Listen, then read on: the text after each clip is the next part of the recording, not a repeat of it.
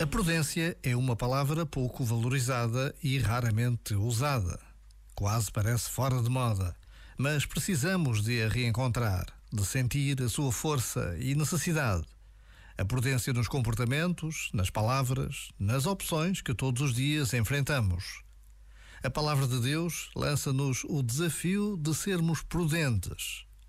Hoje, de que forma posso e devo ser testemunho de prudência?